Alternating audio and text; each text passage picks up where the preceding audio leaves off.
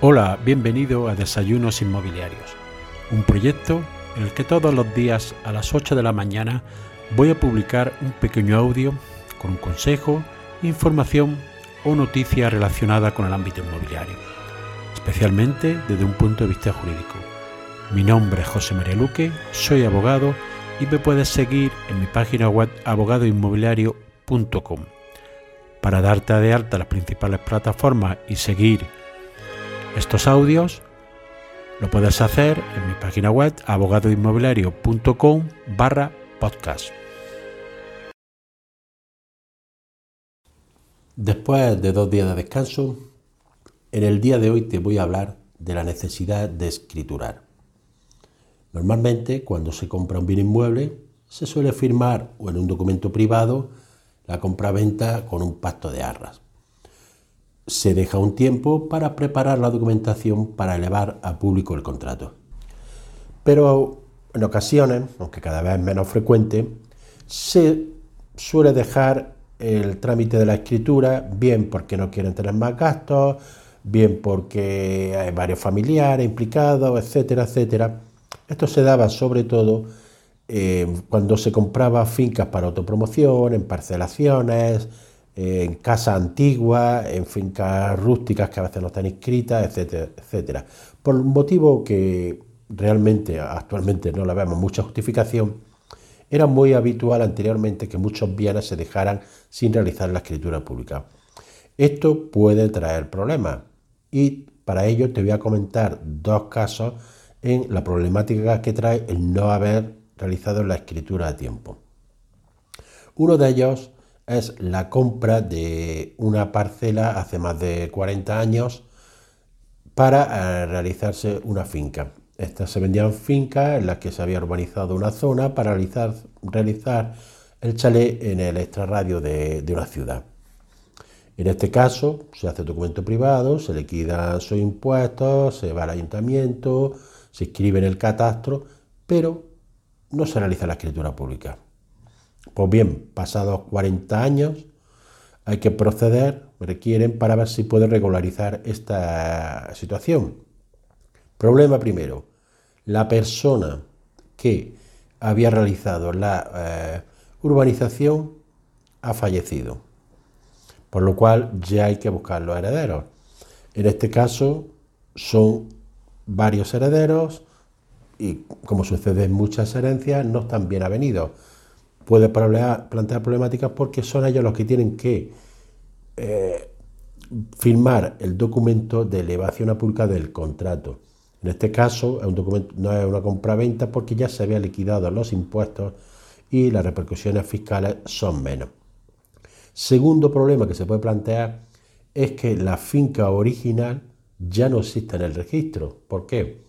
Porque al realizar las segregaciones eh, se realizaban con mediciones del año 70, luego eh, ayuntamiento regularizaba la situación porque eran urbanizaciones que se tardaban un tiempo en, en ser aceptadas por el ayuntamiento y luego se hacían zonas verdes, total.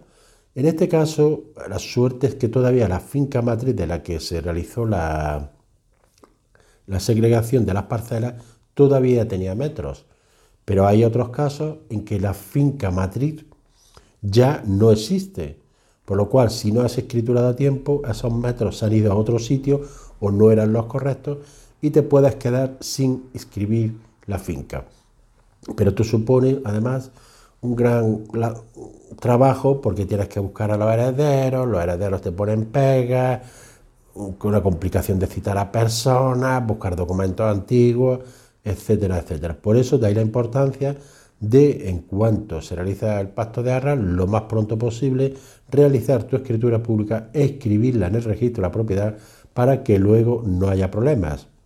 Ya que en el caso que os he comentado, tenía otro caso, tenía la escritura pública, pero la finca matriz había desaparecido y no había sido escrita. Otro de los casos que puede pasar que no se inscriba la finca, en este caso era una finca que se hereda, pero resulta que los padres no la habían inscrito. Estaba en el catastro, pero era una casa en un pueblo que se había hecha por autopromoción y no, no se había realizado la escritura de obra nueva. Aparece en el catastro, hay unos herederos que la tienen, pero no se llega en ningún momento a escribir, ni por los padres ni por los herederos que esperan a transmitirla para realizar la inscripción por doble título y así ahorrarse los gastos de inmatriculación. ¿Qué sucede en este caso? Que resulta que los herederos, algunos viven en Francia, pero no solo eso, es que ha fallecido. Por lo cual, a la hora de firmar la venta, hay que traer la declaración de herederos original de Francia, con traducción jurada y apostillada eh, por los notarios de allí. Hay que citar a todos los herederos que tienen que firmar o bien realizar un poder para que actúe algún representante en España, lo que complica bastante eh, la situación, porque en este caso los herederos estaban localizados. Pero en otro caso que me plantearon, resulta que uno de los herederos se había ido a Argentina y había fallecido sin descendencia, por lo cual había una complejidad que había que localizar esa documentación en Argentina para poder legalizarla allí con traducción jurada, con perdón, con legalización y luego traerla. Y si no tienes una persona de contacto allí, pues te va a ser bastante dificultoso poder obtener esta documentación.